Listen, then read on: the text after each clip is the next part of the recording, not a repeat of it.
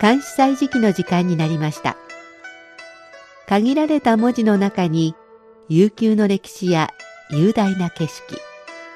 時に心のひだが織り込まれている漢詩日本の俳句や短歌にも共通するところがあるように思います読むたびに聞くたびに理解が深まったり新しい発見があったり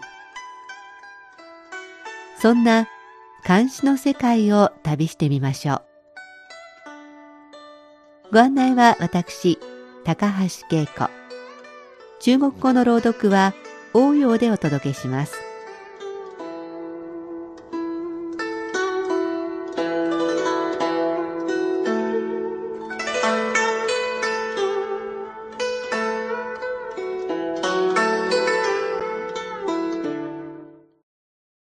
日本では寒波が猛威を振るっているようですが、こちら北京も厳しい寒さが続いていました。それでも立春まであと1週間ほどになり、過ごしやすい日が増えました。もう一頑張りです。そして中国最大の祝日ともいえる春節まで10日ほどになりました。旧暦では今が年末で年越しの準備が本格化しています。1月に入っても街中のお正月の雰囲気は薄かったのですが、今週に入って大通りの電柱には赤い提灯の飾りが下げられるようになりました。私の住まいのロビーでも赤い提灯の飾り付けをしているところにちょうど通りかかりました。いつものパン屋さんでは、干支の猿の顔の形をした菓子パンを売るようになりました。街角のショーウィンドウにも猿のぬいぐるみが登場するようになりました。いよいよ新年といった感じで寒いけれども元気が湧いてくるようです。日本でもこの時期、寒稽古、寒作り、寒椿など寒のつく言葉がたくさんありますが、今日は楊万里の漢弱を紹介します。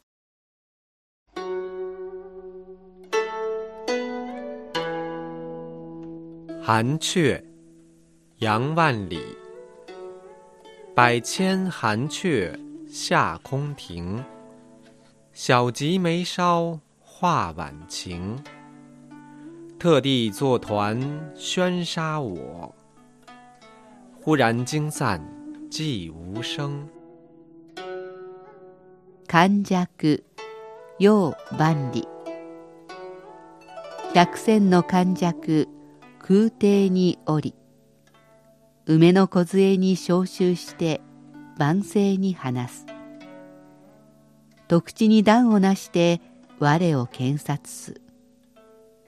忽然驚き、参じて弱として声なし。もう一度中国語で聞いてください。寒雀，杨万里。百千寒雀下空庭，小集眉梢画晚晴。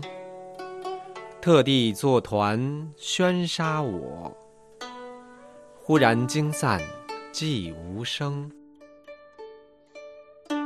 たくさんの寒スズメが誰もいない庭に降りてきて梅の梢にちょっと集まっては雨上がりの夕方におしゃべりしている。わざわざ群れを作り私をうるさがらせていたかと思うと突然に何かに驚き皆飛び去って後には静寂だけが広がる。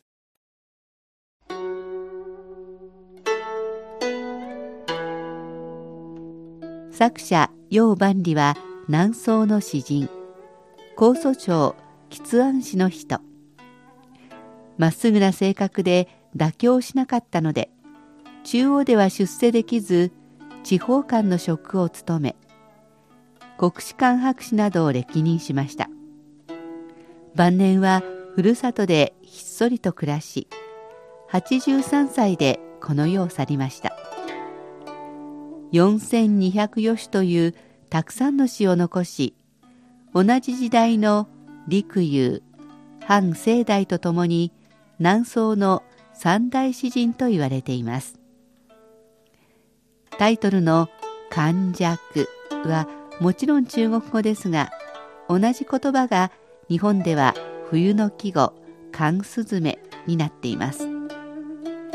寒中のスズメは丸々と太っていて可愛らしく元気そうにも見えます。また脂が乗っていて以前は最上級の焼き鳥の肉になっていたようです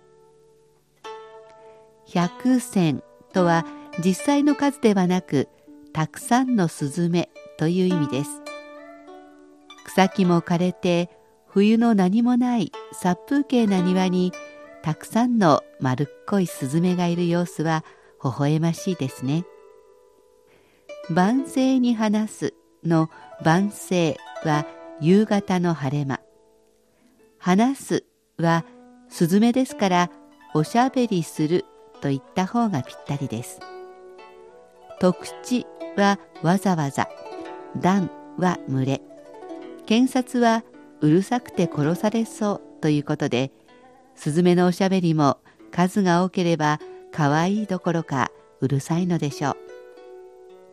そこに突然何かスズメたちを驚かせるものがあって一斉に飛び去っていく。よくある光景でたやすく想像できますよね。さっきまでうるさいと思っていたスズメのおしゃべりもなくなってしまうとちょっと寂しいのでしょうか。情景描写の監視ですが最後の一言に作者の気持ちが込められているように感じます。ではおしまいにもう一度聞いてください。寒雀杨万里百千寒雀下空庭。小集眉梢。画晚晴。特地作团宣杀我，忽然惊散。寂无声。寒弱陽万里百戦の寒弱空挺におり。梅の梢に召集して万世に話す。特地に段をなして我を検察す。忽然驚き参じて弱として声なしたくさんの寒スズメが誰もいない庭に降りてきて梅の梢にちょっと集まっては雨上がりの夕方におしゃべりしているわざわざ群れを作り私をうるさがらせていたかと思うと突然に何かに驚き皆飛び去って後には静寂だけが広がる。関西時期、今日は要万里の寒弱を紹介しました。